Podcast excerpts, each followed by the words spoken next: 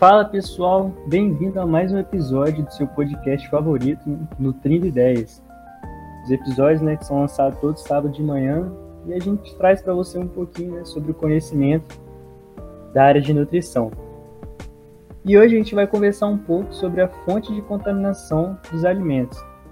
E como vocês sabem, né, as pessoas hoje em dia elas estão mais antenadas, estão mais conscientes dos seus direitos, principalmente quando se trata de nutrição, né, de alimento. E as indústrias, né, elas estão cada vez mais se preocupando, né, com essa transparência, mostrar para as pessoas os seus processos de produção, de preparação, distribuição, armazenamento, né, seus alimentos para as pessoas terem mais noção, né, que elas possam ter certeza também que seus alimentos não estão sendo contaminados. Para conversar um pouco né, com a gente sobre essa questão de contaminação de alimentos, a gente trouxe o professor Lourenço de Freitas, ele que é nutricionista e mestre em microbiologia agrícola, e ele vai conversar um pouco com a gente sobre, sobre esse assunto, né, tirar umas dúvidas da gente. Então, professor, você quer se apresentar um pouco, pessoal? Bom dia. Primeiramente, queria agradecer o convite. É, como bem disse, meu nome é Lourenço de Freitas, sou nutricionista, mestre em microbiologia agrícola, formado pela Universidade Federal do Espírito Santo.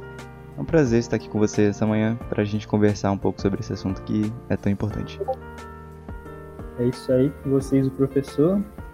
Sem mais delongas, professor, explica para a gente um pouco como é que acontece esse processo de contaminação.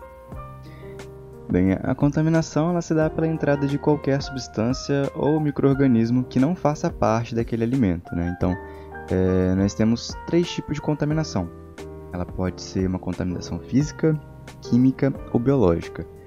A química ela é ocasionada pela presença de substâncias tóxicas no organismo humano proveniente dessa, dessa contaminação do alimento. Né? Por exemplo, é, contaminação por sanitizantes, reagentes de laboratório, ou resíduos do antibiótico em leite, por exemplo.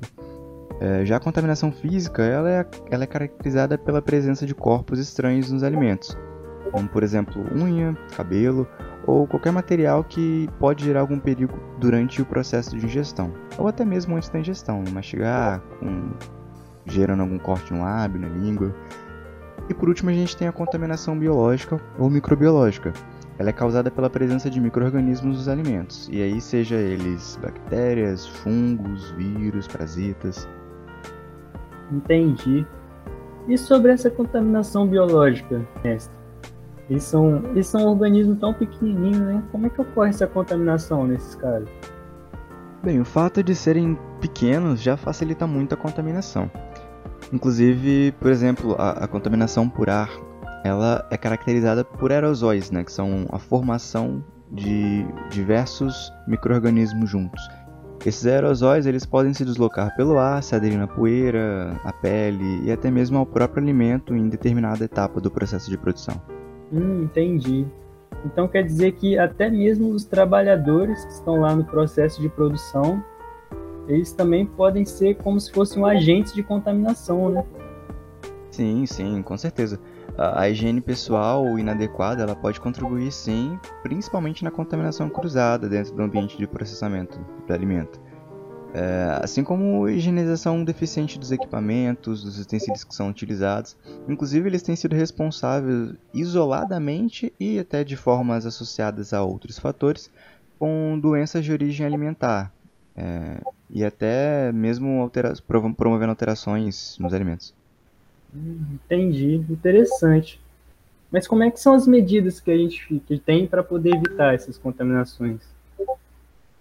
Bem, nós temos a ciência hoje de que é impossível né, eliminar 100% desses micro-organismos. E ainda em alguns casos nós queremos a presença deles, né, porque por meio deles a gente consegue modificar alguns alimentos e gerar outros tipos de alimentos. Mas respondendo a pergunta, para diminuir o risco de contaminação, Existem algumas regras que nos auxiliam nesse controle sanitário. É, são chamadas de boas práticas de fabricação. É, a gente gosta de chamar também de BPF, né, que seria a abreviação. Com a aplicação delas, a gente consegue sim assegurar que os produtos cheguem livres de contaminação aos consumidores. Entendi. Mas e como que essas, é, BPF, né, que você falou, boas práticas, como é que ela acontece na, no dia a dia, né? A prática? Então, são aplicadas práticas de limpeza e sanitização dos EPIs, uh, orientações sobre práticas e condutas dentro do setor, uh, são espalhados desenhos sanitários nas instalações desse setor. Mas, claro, é, nada disso vai funcionar se as pessoas que estão envolvidas na produção e na gestão não tiverem essa sensibilização quanto ao assunto. Né? Portanto, é, é primordial que exista sim uma cultura de segurança dos alimentos para que o sistema de gestão de segurança pensado para aquela localidade funcione e seja funcional. Né? Hum, entendi. Deixa eu só te fazer uma última pergunta, mestre. É, essas contaminações, elas podem acontecer quando o produto já está com o consumidor final? Por exemplo, eu vou lá no mercado, né, compro uma maçã e guardo lá em casa. Essa contaminação ela pode acontecer comigo, com a maçã na minha casa já? Claro, claro. Inclusive são frequentes. É, podem causar tanto dano quanto a contaminação que acontece na produção. Essa contaminação ela pode modificar a característica do alimento, pode gerar uma intoxicação alimentar e com isso você pode estar perdendo o produto que você comprou. Hum, interessante. É isso, pessoal. Esse foi o nosso encontro, né? Com o mestre em microbiologia agrícola nutricionista Lourenço de Freitas. E é isso, pessoal. A gente se vê no nosso próximo episódio. A gente vai conversar sobre a biodeterioração dos alimentos. A gente se vê no próximo episódio, pessoal. Fica com Deus. Até mais.